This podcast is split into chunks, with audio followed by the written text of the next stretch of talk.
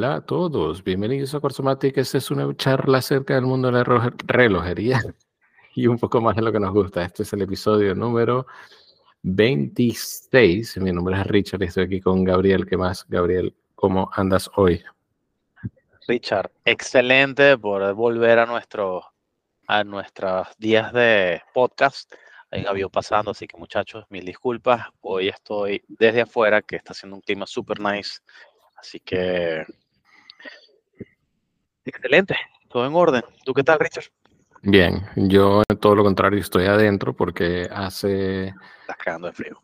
33 grados Fahrenheit, que vendrían siendo, no sé, 5 grados más o menos. Em, con frío, pero bien, chévere, disfrutando mi primera mi primera temporada de múltiples temporadas anuales en mi nueva ciudad. ¡Yay! Sí, exacto, exacto, exacto. Esto sí, ya lo habíamos hablado en el otro podcast, ¿no? De dónde te mudaste, todo eso, ¿no? Sí, eh, me mudé para Carolina del Sur, pero no para la parte playera, sino para la parte montañosa y mm, ha sido un cambio bastante chévere porque, bueno, o sea, primero llegamos acá hacia verano, después pasó otoño, vimos todas las hojas caer, em, tenemos las montañas muy cerca, acabo de hacer un viaje por em, las montañas Blue Ridge, que mm, son espectaculares, o sea, son, es un montón de montañas donde hay unas carreteras increíbles donde, donde hay como eh, balcones, miradores, donde puedes, bueno, pararte cada 10, 15 minutos y ver eh, la, región montañosa y, por algo es un, lugar bastante visitado acá en los Estados Unidos porque eh, no quiero decir que es eh, algo mágico o místico o lo que sea, pero, pero e, es, bastante cool, pues. O sea, eh, te das cuenta de, de que hay otras cosas que el, que el agua es salada y el mar, y eh, en verdad es bastante relajante y y bastante bonito de ver, ¿no? Y, me gusta mucho el, cambio de temperatura, ¿no? Porque es cada... En Miami es como una temperatura constante, ¿no? O sea, ahorita, ahorita, diciembre, enero, a lo mejor está un poquito más frío, pero, sea, no es una diferencia drástica, sino me gusta bastante el cambio de temperaturas donde... Y y a lo mejor muchos de ustedes viven en lugares donde cambia mucho la temperatura, sino que nosotros viniendo de Venezuela a Miami, o sea, es un clima parecido, pues, o sea, es calor y un poquito menos calor. Acá es, eh, acá es como, o sea, el, cambio puede ser bastante drástico, donde puedes estar en las mañanas en, en menos temperaturas y ya estar en, en las positivas con un poquito de calor en las tardes. Entonces, eh, me gusta, me gusta el cambio y ha sido bueno para, para, todos nosotros. Pero en México era, era complicado, porque en México era, podías, o sea, los que han estado en México les pasa eso, que durante el, te levantas y en el día de repente está un poco fresco y después al mediodía hace un calor terrible y luego, mira, el 80% del año a las 5 de la mañana hay una lluvia rara todo, ah, perdón, a las 5 de la tarde todos los días. Y, nada, entonces tienes que andar como con chaqueta, con cosas de agua y tal. Eh, eh, ojo, eh, es súper, a mí me parece que no, no afecta nada a la dinámica, sigue siendo la misma. El tema de lo que tú dices en Miami, es que estás en un constante calor todo el tiempo. es complicado. No, bueno, y, y, yo creo que también es como que mm,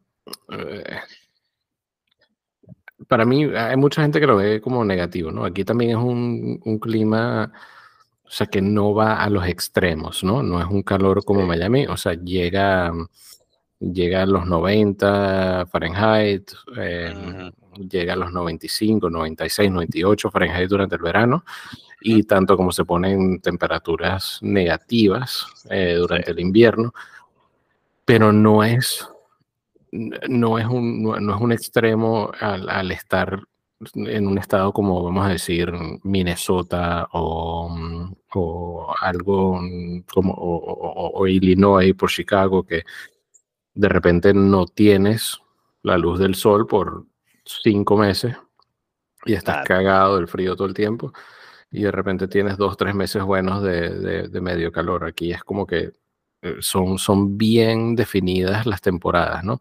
Eh, son tres meses de esto, tres meses de esto, tres meses de esto, tres meses, tres meses de, esto. Entonces, em, supuestamente neva cada, eh, cada, cada año, un poquito, dos, tres veces. Em, pero, mm,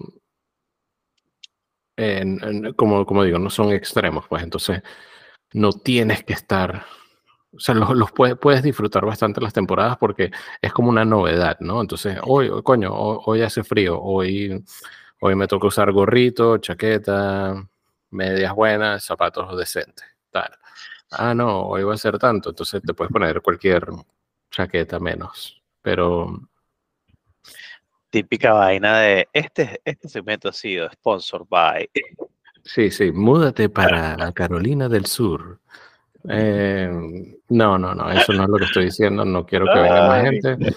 Eh, no, no, no, mentira. Eh, el, crecimiento es súper importante para todo, ¿no? Para, para, ciudades, para productos, para lugares. Soy pro capitalismo. Este, este, entonces, em,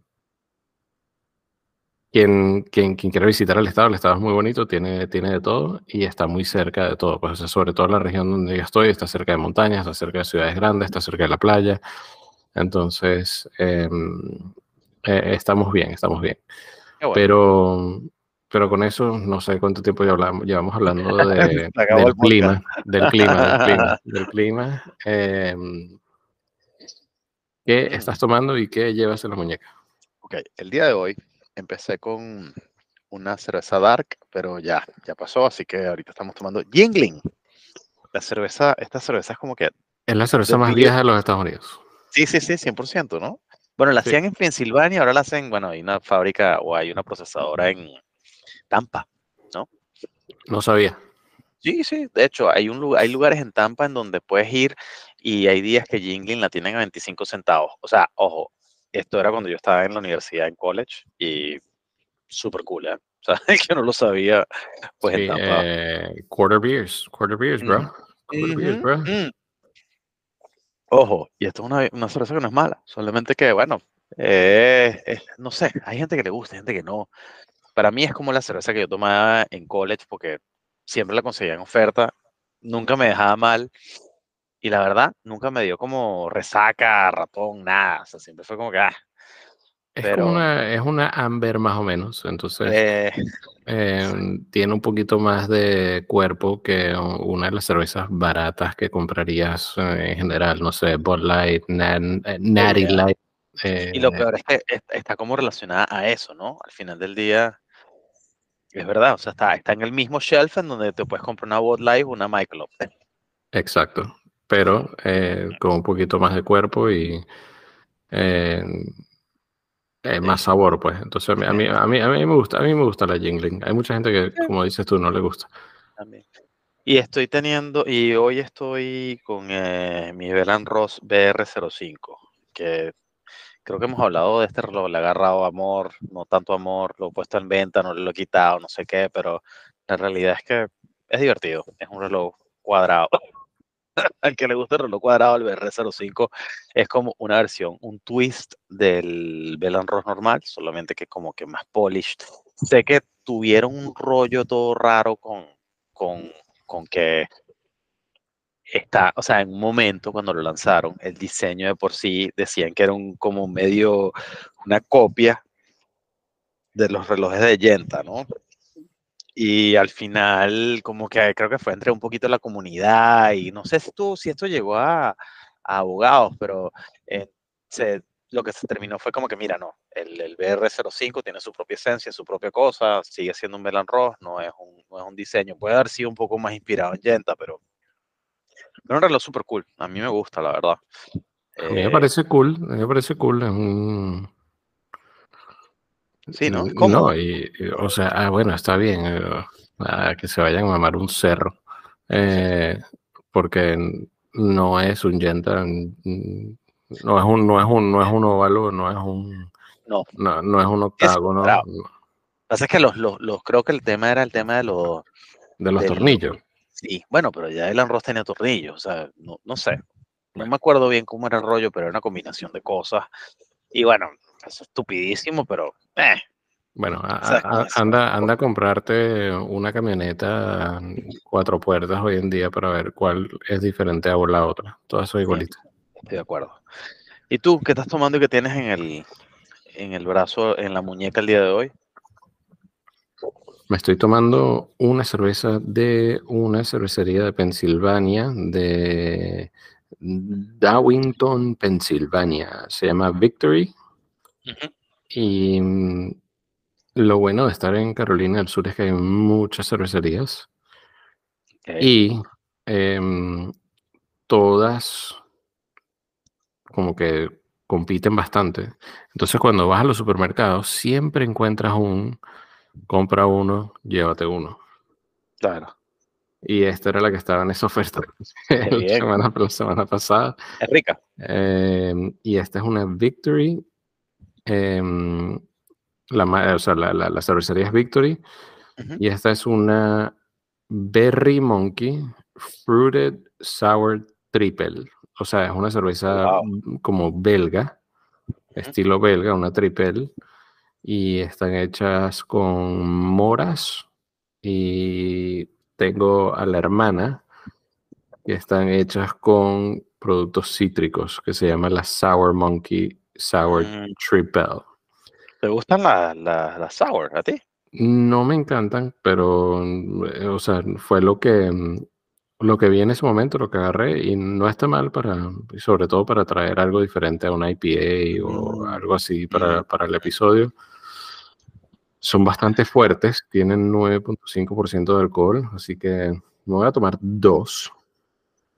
Y con, mm. con, eso quedo, con eso quedo bien, porque si no, después mañana estoy golpeado. oh, seguimos siendo padres, seguimos manteniendo la vida, así que bueno, para Sí, sí, sí, y estoy, estoy de vuelta al gimnasio, entonces eh, estoy yendo casi, o sea, por lo menos cuatro días a la semana y espero ir mañana oh. también. Eh, Sí, me ha, me ha ayudado a hacer eso también, como que, coño, o sea, trabajar desde casa, tener tres niños, tienes que, o sea, un escape diario me, me ayuda, pues, y obviamente... Eh, es necesario, justo necesario. Exacto, ayuda con todo, ayuda con todo. Así que... Yo, creo que sí, sí cometimos un error, porque hoy deberíamos haber tomado saque, no hubiésemos tomado cerveza. Bueno, en Ayer tomé saque porque fue el cumpleaños. De, cumpleaños de, mi esposa y salimos a comer sushi y me tomé un saque con una cervecita y estaba, estaba, valía la pena, valía la pena. Qué bueno. Bueno, pues. Y en la muñeca. Ajá, ¿qué tienes en la muñeca, verdad? Rapidito, rapidito, rapidito. El Scurfa Treasure Seeker. Ah, sí, em, mira. Sí, lo saqué. Como hubo el cambio de hora acá hace como un mes, Em, ajusté y me lo quedé. Y mm, es como el reloj que estoy usando del día a día. Y cuando voy por el gimnasio me pongo un G-Shock y ya. Em, aunque también he estado usando bastante el cuervo y sobrinos porque mm, como está haciendo frío puedes usar cuero y lo tengo en una correa de cuero y no me molesta. Pero ya, el Scurfa Treasure Seeker color azul. Em, esto sí es un diseño casi que robado de Yenta, te lo aseguro. Eh, así que... Yo creo que es eh, inspirado. inspirado, inspirado. Yo creo que hay, hay, otros, no sé si han visto los Noonwatch. Los Noonwatch, eso sí es un robo a mano armada. ¿Cuál es el Noonwatch? Nunca lo has visto. El Noonwatch son unos españoles que hicieron como este microbrand que es como, o sea, es un Nautilus pero de la A a la Z. Es bellísimo, la verdad. Me encanta el concepto, pero sí es, o sea, ojo, y no sé si los, si, si, si los de un día a escuchar esto un día, no tiene nada de malo, sí, pero sí es, o sea, creo que es mucho más yenta que el, que el escurfa. para mí. Nun. O sea, N-U-U-N. Y son bellísimos. Me parece que el concepto es excelente. Así es, la cagada. Sí. Noon Watch, pero. Bueno, bueno. 140 dólares por uno de plástico. ¿Qué es eso? Pues el, el, el, ¿cómo se llama? El, concepto de Noon para mí es como más, mira, es un reloj barato, pero hecho con, o sea, tiene propiedad. Tú los ves y a mí me parece que son súper cool. Sí, hay uno eh, aquí que me está gustando, uno, el Origen Sahara Watch. Está, cool. Ok. Bueno, la realidad es que en un momento vi que habían unos cuantos en eBay a la venta y más nunca los vi. Ahora lo que ves en eBay son, son más caros.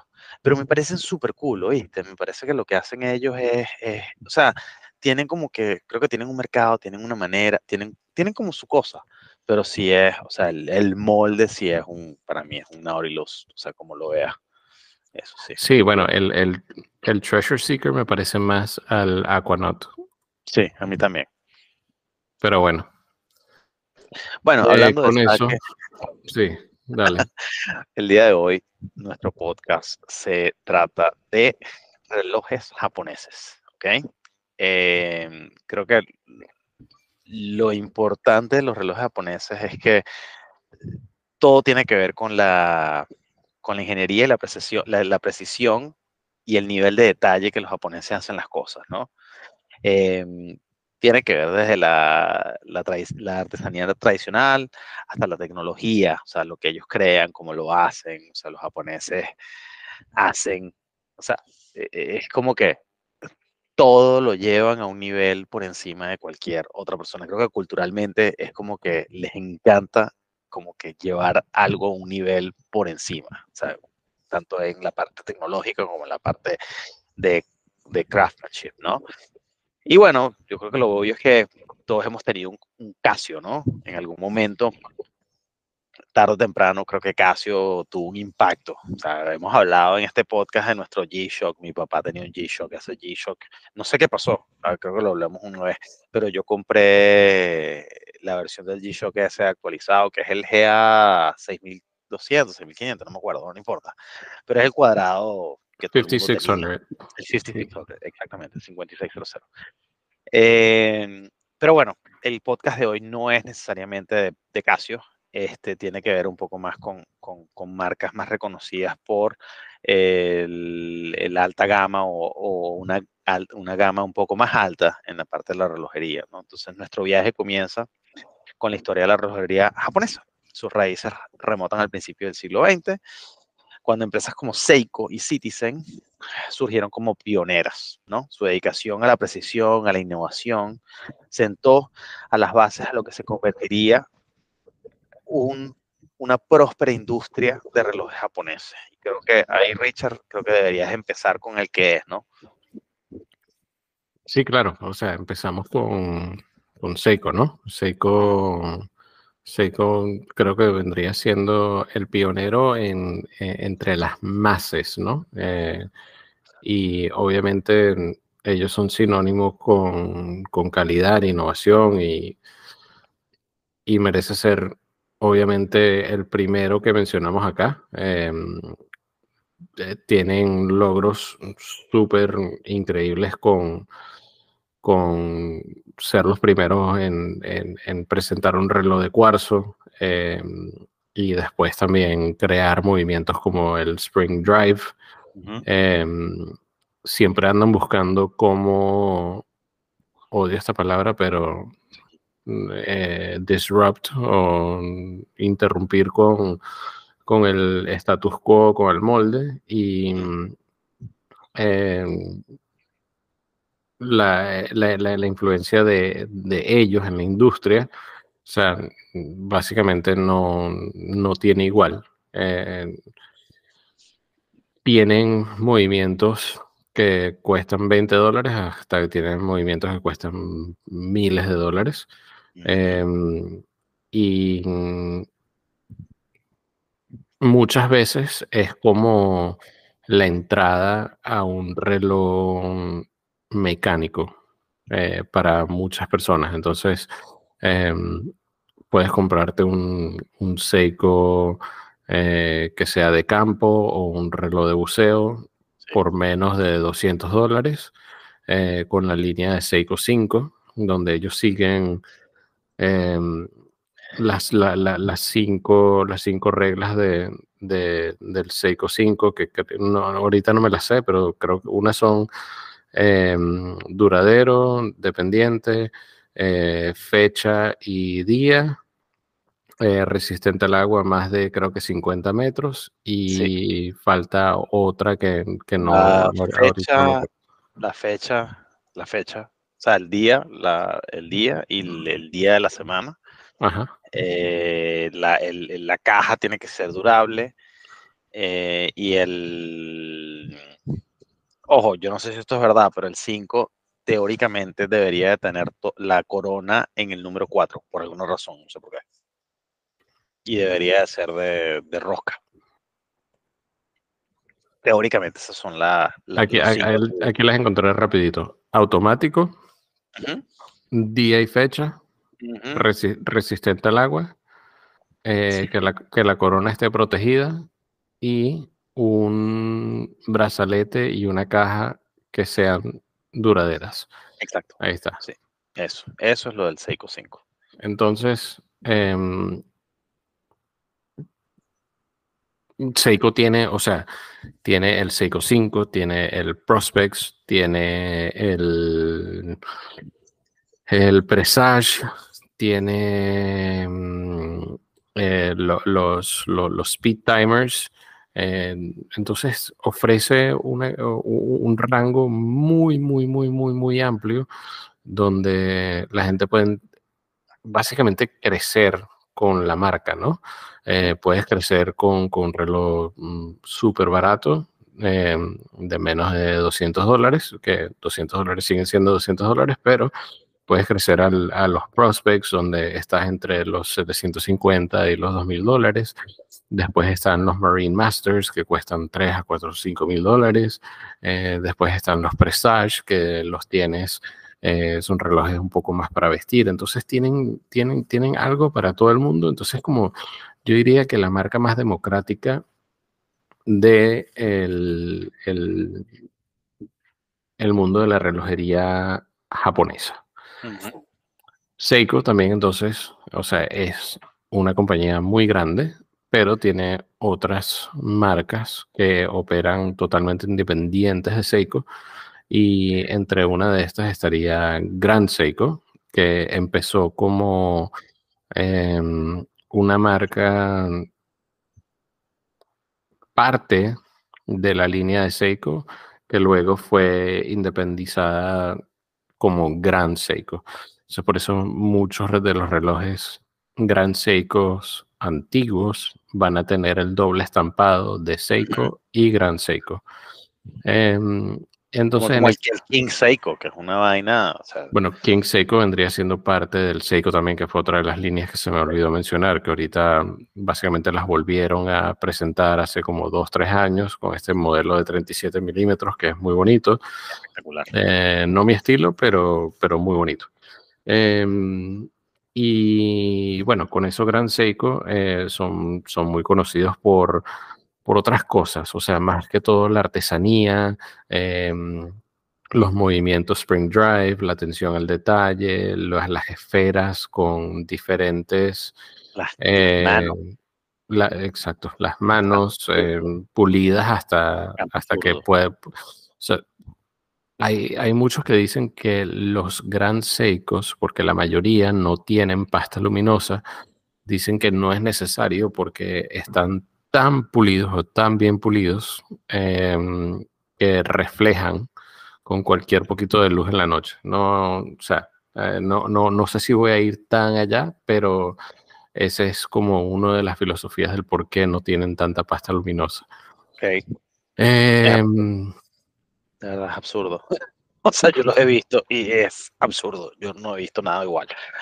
Yo creo que el nivel de polishing de los Seiko ojo, y los relojes japoneses en general, que creo que es donde se diferencian bastante, no lo ves en ningún otro reloj. Ojo, yo he visto cuando estuve en, en en México, me acuerdo que eh, vi los, los, relojes alemanes, vi relojes suizos, vi relojes de todos lados y la verdad es que o el Gran Seiko, los, los, los ¿sabes? Los, los que tienen los de alta gama, es absurdo el nivel de detalle del polishing, de verdad. Sí, ¿cómo le dicen? El suratsu. Creo que, es, la técnica, ¿no? Es la técnica. Este, supuestamente los tipos pasan una pila de años o sea, como que no, no es algo que pueden hacer como que de un momento al otro. Pasan una pila de tiempo este, desarrollando la técnica para poder llegarlo a hacer. Entonces tienes como masters, master, este, brochures, I guess. No sé cuál, cuál, cuál sería el, término, pero, pero, sé que es una cosa, sí, cepilladores. Sé que es una cosa así bien, bien loca. O sea, pero bueno. Em, Sí, y, o sea, no, no solo eso, sino también son muy innovadores en, lo que es movimientos. Entonces, tienes, el, eh, tienes tres movimientos, ¿verdad? Entonces, tienes el, el F, que vendría siendo el de cuarzo, que es un cuarzo de súper... Eh, oro, ¿no? Sí, o sea, de super accuracy, pues entonces mm, eh, eh, está pelado 5 a 10 minutos al año. Entonces, básicamente no lo tienes que tocar. Después tienes los S, que son los, los Spring Drives, y después tienes otra, otra sigla que se me olvida, que vendría siendo los automáticos. Em, y, y, los automáticos son, o sea, un nivel mucho más arriba de lo que ofrecen en Seiko. Los, los los F vendrían siendo unos cuarzos excelentes y después tienes los Spring Drives, que eh, es casi que una combinación entre los dos porque tienen un cristal de, cuarzo y, eso es lo que ayuda a mantener em, al segundero corriendo tan tan fluido, pues, o sea, no, no es tanto, em, o sea, corre muy fluido debido a la, frecuencia tan alta que tiene el movimiento. Em, entonces, o sea, son, son, son, son relojes que, que, que, van al próximo nivel, ¿no? O sea, tienen, tienen una dedicación mucho más em, dedicada, o sea, una, una, dedicación dedicada. Eso hace bastante sentido, ¿no?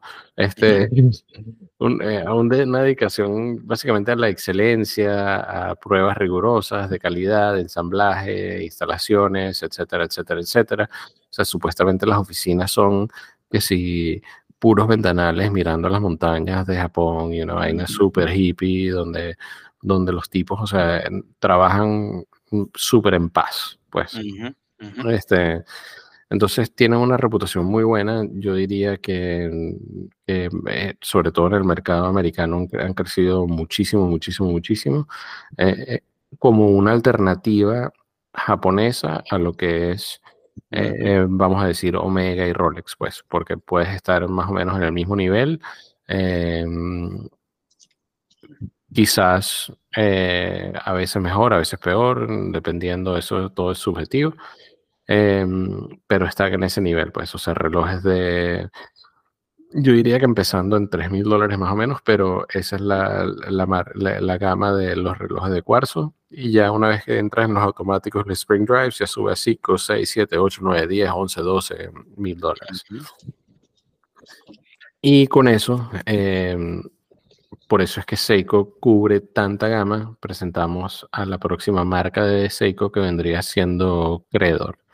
Eh, Credor técnicamente es parte de Seiko, pero no se menciona en ninguna parte del reloj. O sea, la, marca madre, que vendría siendo Seiko, em, fue creada en los 70s y esto básicamente representa lo mejor de Seiko.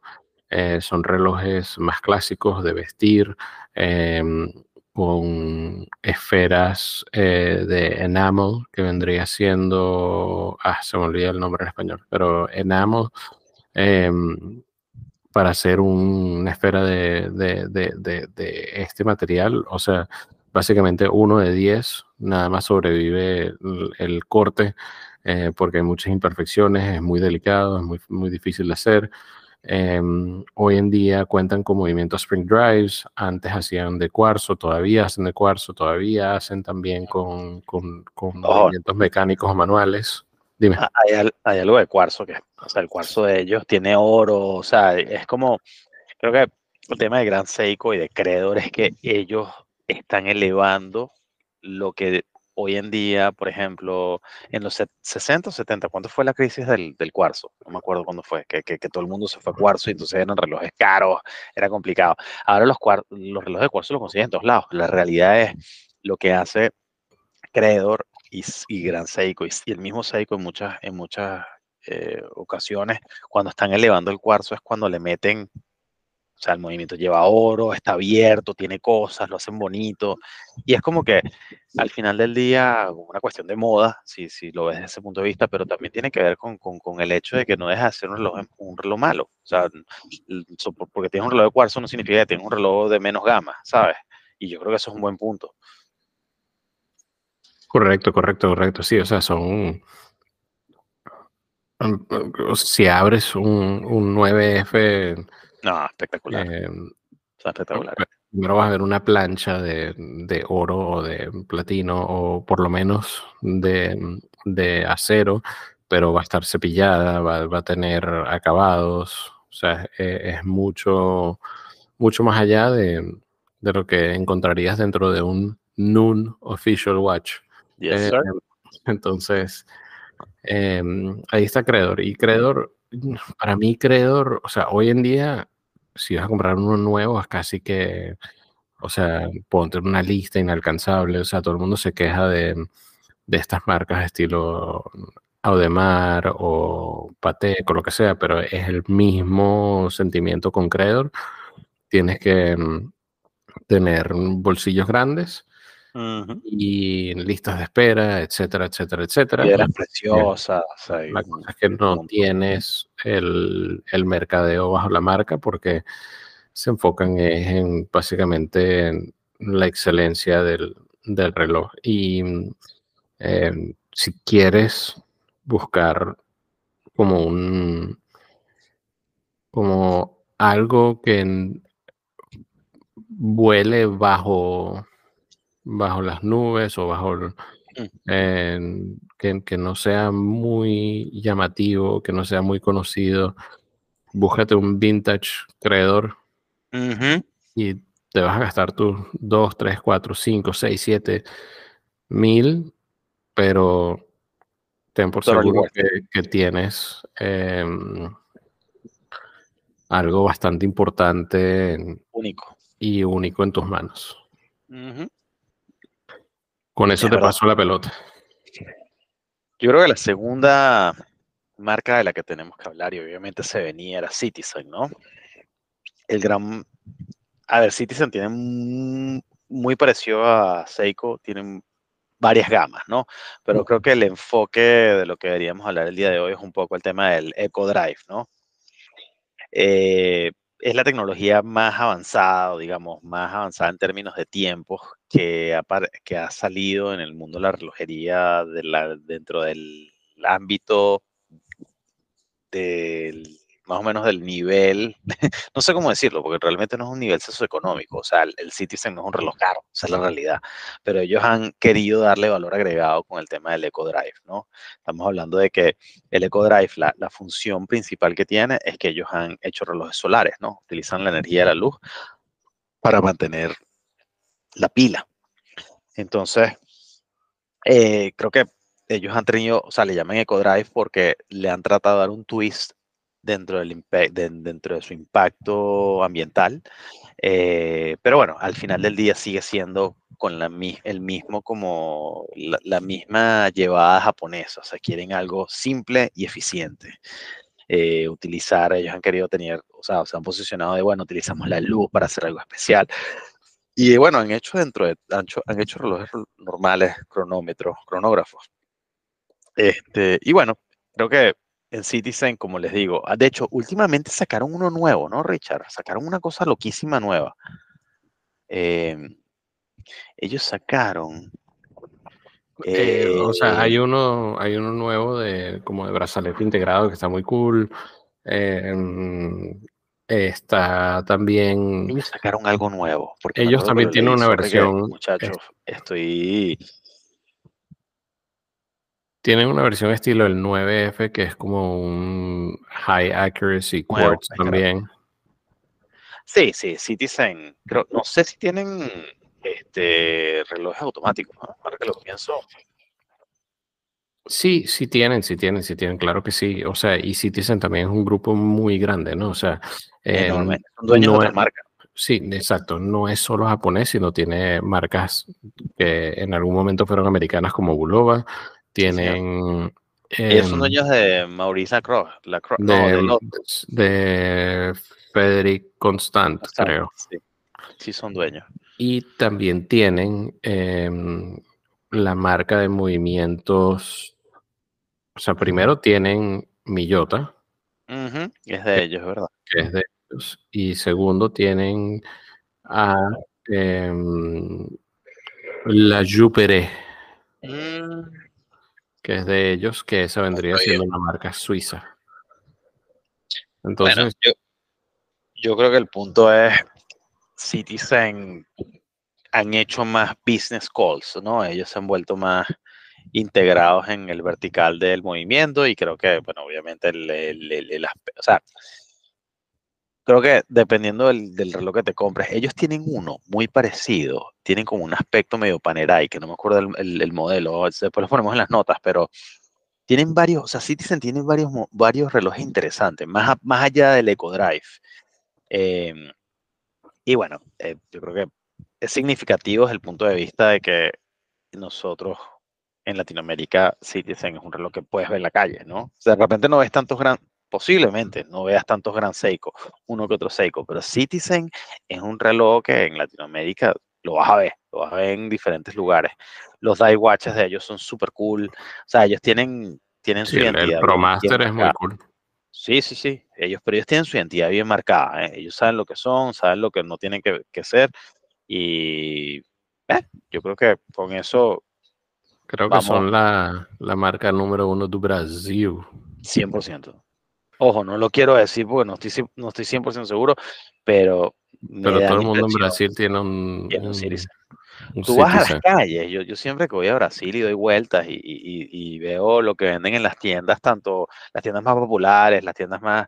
Siempre, siempre hay un Citizen. Y creo que sí se han ido por el tema de reloj un poco más, más grande 42, 45 milímetros es común en, en Citizen, pero sí, es, ¿sabes?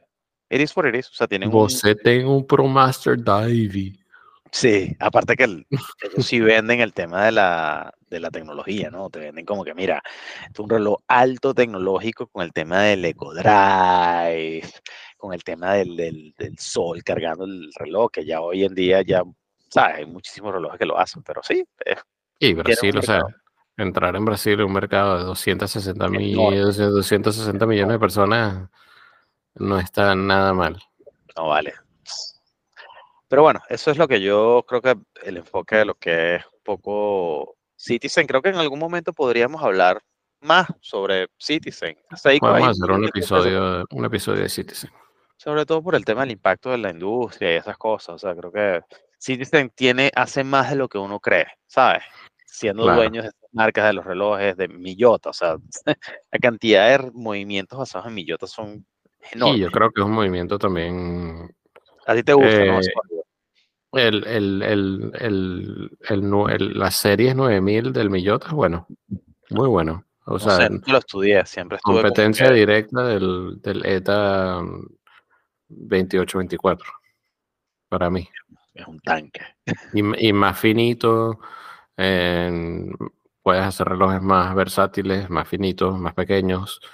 Em, me parece muy bueno y es un, es un movimiento modular donde le puedes seguir agregando y, y sobre todo ahorita tienen el, el, el GMT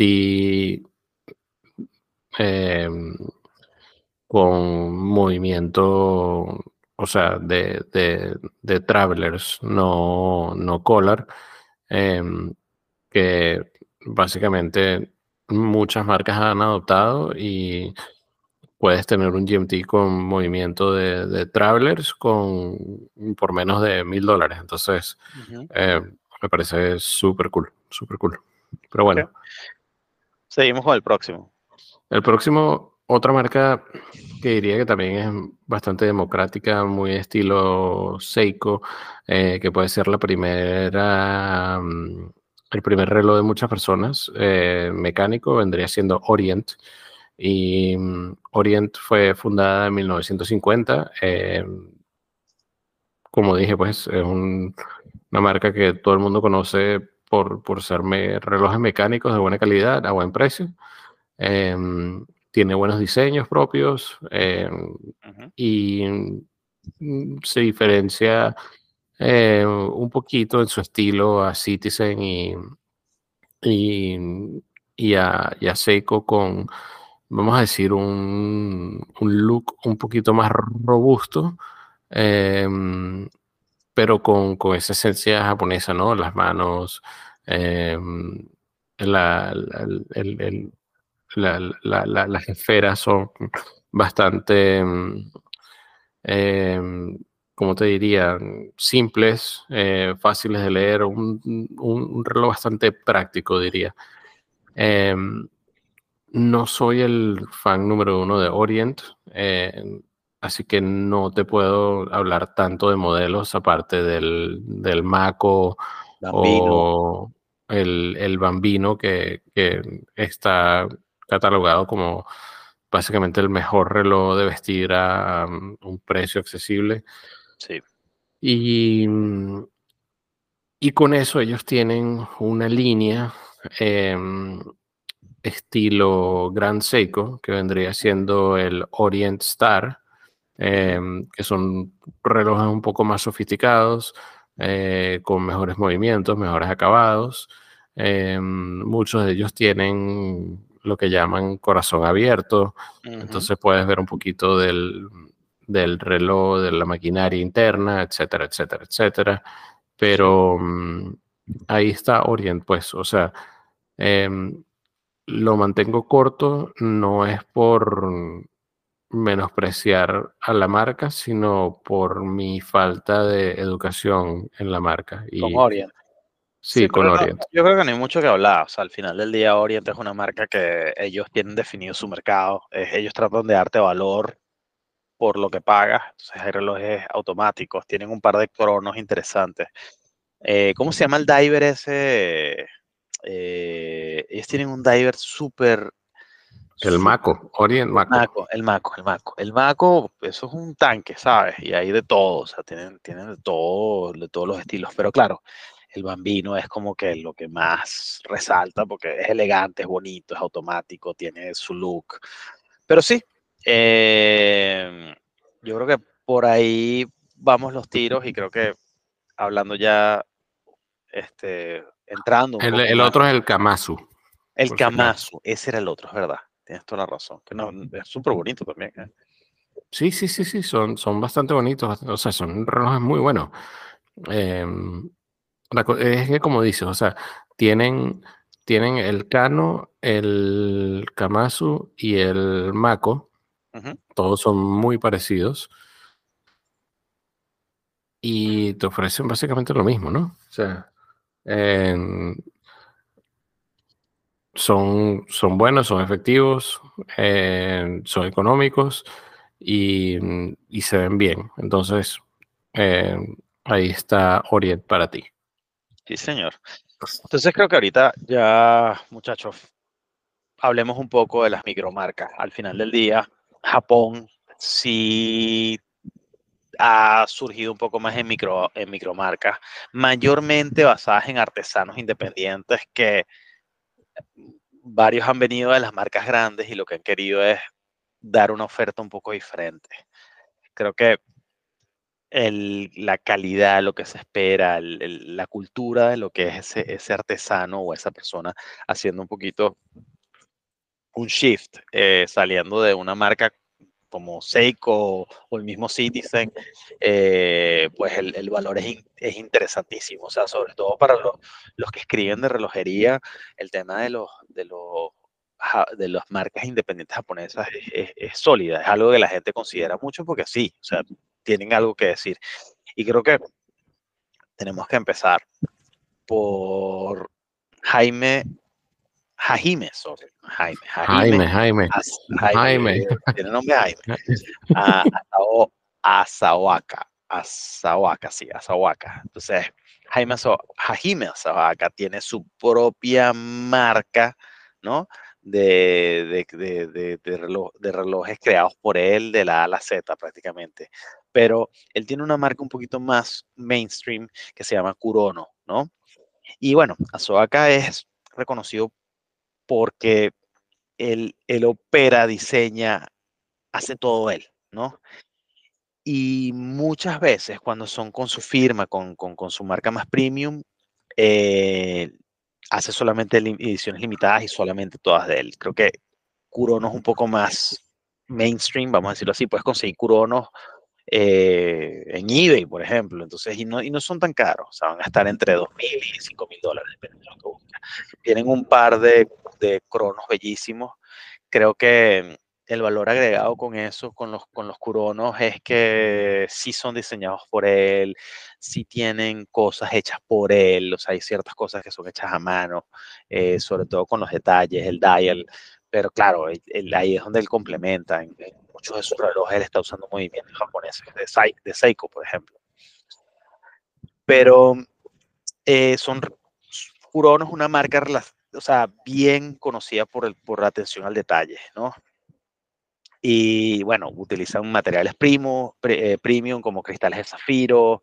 Eh, creo que la, cultura de Kurono es, es, es, darte un reloj fuerte, sólido, bonito, único, con la esencia japonesa que te dure toda la vida, ¿no?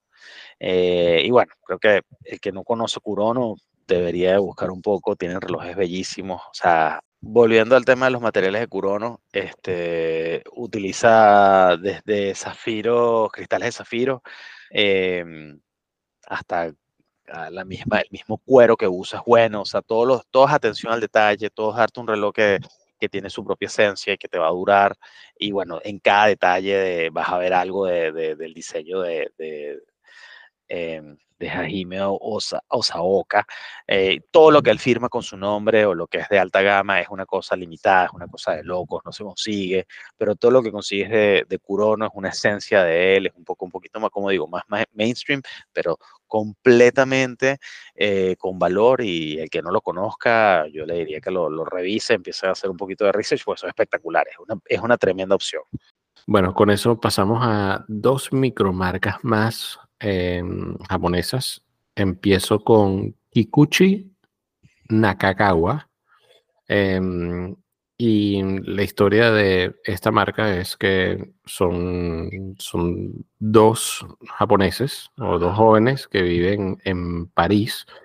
Em, uno con construcción, con experiencia en construcción de espadas. O sea, básicamente viene de un linaje de gente que hace espadas japonesas y el otro em, viene con, una experiencia de, informática em, y los dos están en una escuela de relojería em, y crean un reloj clásico, pero re clásico, de 37 milímetros con, con numerales estilo Breguet, con manos, o sea, con una influencia extremada en lo que se viene, eh, en inglés sería sword, sword, sword, sword making, creo, ¿no? O swordsmanship o algo así. Em, y son unas manos completamente afiladas, puntiagudas, eh, representando la cultura japonesa al 100%, con un poquito de, de influencia francesa, que son los números Breguet, ¿no? Entonces, es un reloj bien pequeño, pero tiene de 37 milímetros, pero creo que tiene una apertura de, de, de, la correa de 22 milímetros. Entonces, eso hace que el reloj tenga mucho más presencia, aunque sea pequeño. Eh, un reloj súper difícil de obtener también, eh, números súper limitados. Eh, es un reloj de, un número al año, una cosa absurda. De solo tiempo con un segundero pequeño en el medio. Creo que la lista de espera está como en 7, 8 años, ¿oíste? Es una locura, es una locura. Y, em, o sea, básicamente es un, un movimiento suizo em, automático con micro rotor. O sea, es, es increíble. Es increíble. Es puro detalle. Em, creo que obviamente esto lo tocó cuando, creo que estos relojes cuando los tocan los, ¿cómo se llaman? ¿Cómo que le dicen a John Mayer? Siempre se me olvidó el nombre, pero la mano de no sé qué, pero John Mayer tiene uno, por ejemplo. Bueno, y si te metes en la página de ellos, de Kikuchi Nakagawa, Em, puedes darle el clic al reloj y, y, ver, o sea, obviamente el reloj, el movimiento, etcétera. Pero lo que me parece súper interesante es que puedes ver de, de, dónde viene cada pieza. O sea, no te esconden, no te esconden nada. Em, de dónde viene, dónde están fabricados, quién lo diseñó, quién lo, eh, cuál es el acabado, eh, cuál es el tamaño de tal, de qué qué fabricante viene, etcétera, etcétera, etcétera. O sea, mira, ahorita dice delivery time 144 meses. Eh, no me digas, o sea, 12 meses por 10 son 120. O sea, estamos hablando de 12 años de espera. Sí, yo me acuerdo que yo hace unos cuantos meses, ojo, creo que. Ahorita 23 lucas sin tax. Yes, sir. Ojo, es. De nuevo, esto ya es como que. ¿Quién tiene un Kikuchi Nakagawa? o sea, eh, John Mayer. Tiene John Mayer eh, y. Eh, ¿Cómo se llama el pelirrojo? El. Eh, I'm in love with your body. ¿Cómo se llama este tipo? Que estuvo en El Señor de los Anillos también, coño. Bueno, aquí no importa. El tipo de pelo rojo que canta que todo el mundo conoce. Eh, sí, sí, sí, sí, sí, sí, ¿Cómo se llama este huevón? Eh, huevón no. Eh, un huevón. Eh, aquí está, aquí lo conseguí. Puse literalmente en Google Red Hair Singer y se llama. Carajo. ¿Cómo se llama este tipo, vale? Coño, yo sé que hay gente detrás de la, detrás de, en su carro yendo para el trabajo gritándonos. Sí, pero nos va a matar, em, nos va a matar. Eh, ya te digo. Ed Sheeran, coño, ahí está. Ed, Sheeran. Ed Sheeran, es un buen coleccionista de relojes, por más de que tiene un de marpiguel blanco. Creo que cuando tienes un de marpiguel blanco, coño, no sé, raro. Eh, pero Ed Sheeran tiene un bicho de esos y bueno, ahí está, pues. O sea, y creo que la esposa, una vez leí le estaba leyendo un, artículo que dice que tiene dos, weón. Sí. Pero bueno, ahí está, tienes una pieza de algo único. Entonces. Bueno. En fin, con ¿cuál eso, es el. Con eso me mudo. más? Sí, uno más. Eh, me mudo a No haya ida. Em, otra, otra mi, mi, mi, micromarca fundada en el 2018. Eh, no haya, es un tipo que trabajó en FP Jorn, en Ralph Lauren, y básicamente ha presentado tres relojes desde su incepción y todos con acabados excelentes. Eh, estamos hablando del mismo precio, o sea, 20 lucas por eh, un reloj clásico, pequeño, 37 a 40 milímetros a lo mucho, creo. Y em, todos con inspiración un poquito europea, pero con esa esencia japonesa de mm, acabados excelentes, las manos puntiagudas. Eh, si comparas lo que es, lo que es Kikuchi Nakagawa y Naoya Hida, son muy, muy, muy, muy, muy, muy, muy parecidos y tienen, tienen esa influencia europea más manteniendo la esencia, japonesa. Sí, 100%. Creo que. Pero bueno. Sí, creo que es, es, A ver, muchachos, están escuchando este podcast. Nosotros hablamos de todo un poco, pero ya, ya esos son relojes que Creo que nunca hemos hablado que sí de relojes de Patek esas cosas que... ¿Por qué? Muy Porque poco, bueno, muy poco. las realidades son espectaculares, puedes escuchar podcast, puedes hablar de todo y bueno, no- no- no- ¿sabes? El veredicto es el mismo, son unas cosas de otro, de otro nivel. Creo que el podcast, o sea, hablar hoy sobre estos relojes japoneses es precisamente de eso. o sea, son marcas, estas marcas son el equivalente de, de Patek y de, y de Audemars Piguet, por ejemplo. eh, no solamente en precio, pero en elaboración. Al final del día, Audemars sí tiene, es muy parecido a Gran Seiko. Ellos tienen un- una sede en donde el tipo, los tipos también ven un campo verde súper inspiracional. Pero la realidad es que, bueno, comercialmente tú ves más Audemars Piguet de lo que ves Gran Seiko.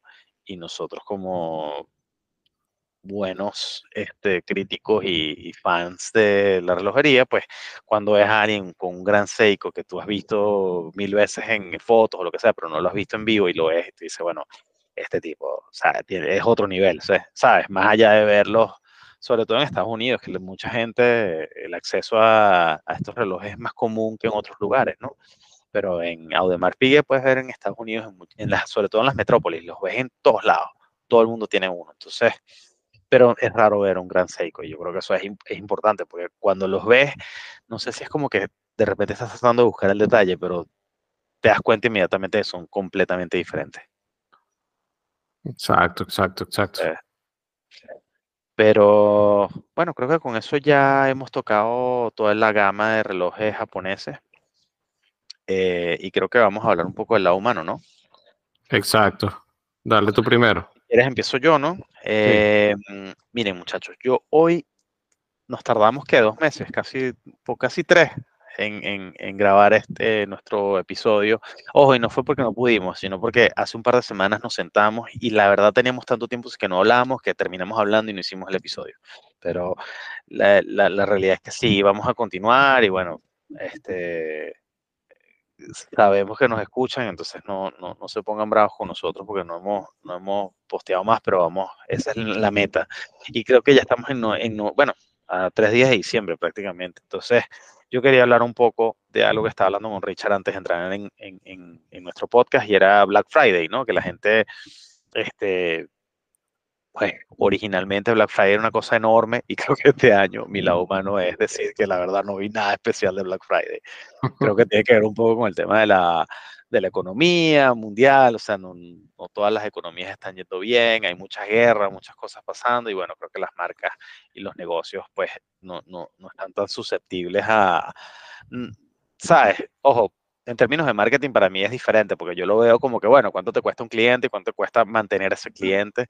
Entonces, pues, yo nada más compré unos zapatos que tenía un año esperando que salieran en, en, en oferta y resulta que me quedaron grandes y ahora no me los quieren aceptar. Entonces, así como que, bueno, ajá, ya Black Friday para mí no es una cosa. Entonces, mi lado humano es, este, creo que el Black Friday este año no fue bueno. Ojalá el año que viene sea bueno. Y ojalá que el, eh, el año que viene, cuando estemos hablando sobre esto en el podcast, yo les pueda decir, mira, esto es excelente. Pero eh, hace, para que tengan una referencia, hace cuatro años en Black Friday, antes de la pandemia, yo compré un Rolex en eBay barato con un cupón de eBay que me dio, o sea, como 20% off o 15%, una cosa absurda, y lo vendí me fue buenísimo y, eso es lo que recuerdo yo como Black Friday que no he podido ver en los últimos tres años. El año pasado no estuvo tan mal, me acuerdo que compré un par, de cosas más. Los regalos de, de, de Navidad los compré todos en Black Friday, pero este año no. Simplemente no vi nada, o sea, no, no, no, no vi algo que yo diga, mira, sí, sabes que esto vale la pena. Compré una sola cosa y los zapatos y ya.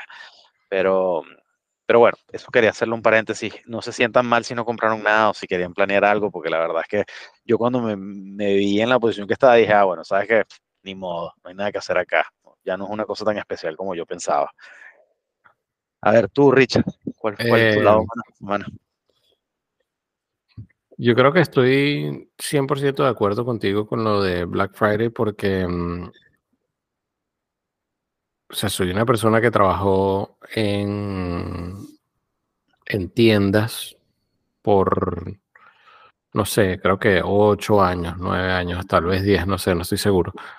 y trabajé para uno de, electrodomésticos muy grande en los Estados Unidos y mm, me acuerdo que eso era em, el evento, el evento del año para la tienda. O sea, eh, tenías que mm, recibir camiones gigantes, eh, tenías que eh, cambiar los precios en toda la tienda, em, tenías que manejar líneas afuera de la tienda con cientos de personas afuera.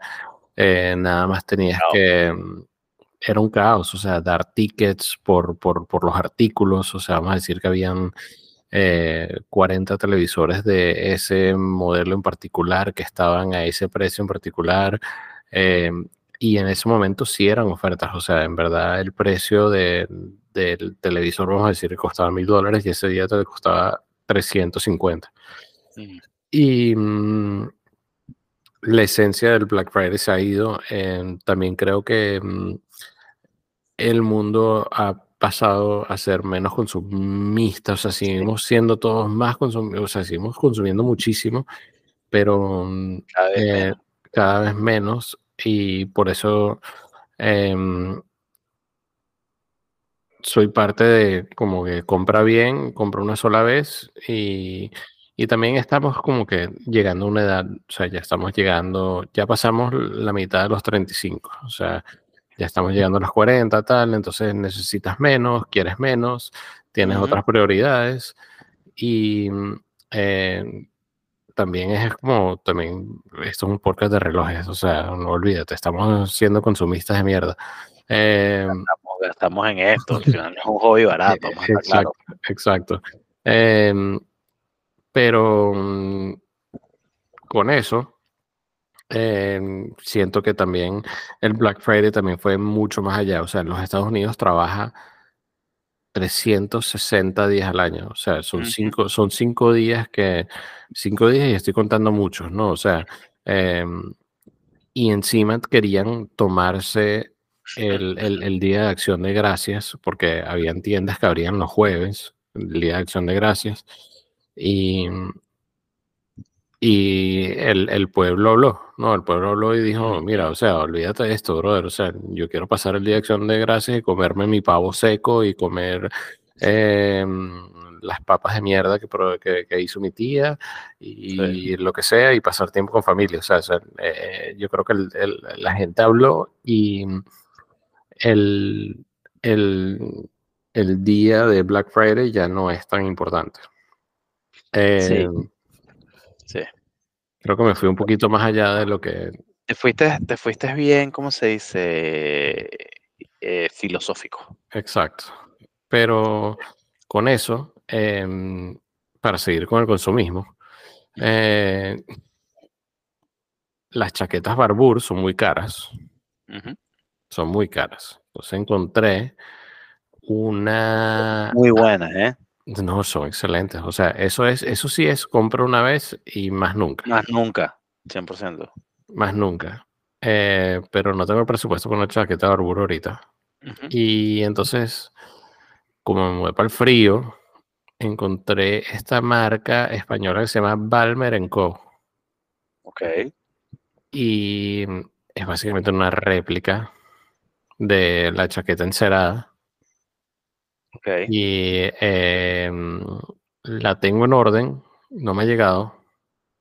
Ok. Pero según. ¿Qué tan más, barata es? 130 y 140 dólares. Nice.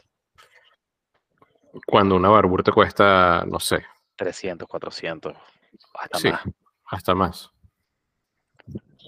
Entonces, en Quería darle una. ¿Cómo se escribe? Balmer con B pequeña. Sí, Balmer Co. Ok. Y es básicamente lo mismo. Con B pequeña, Balmer. B-A-L-M-E-R. Sí. Hmm, yo no la encuentro. Eh, la página es balmerstore.com. Ok.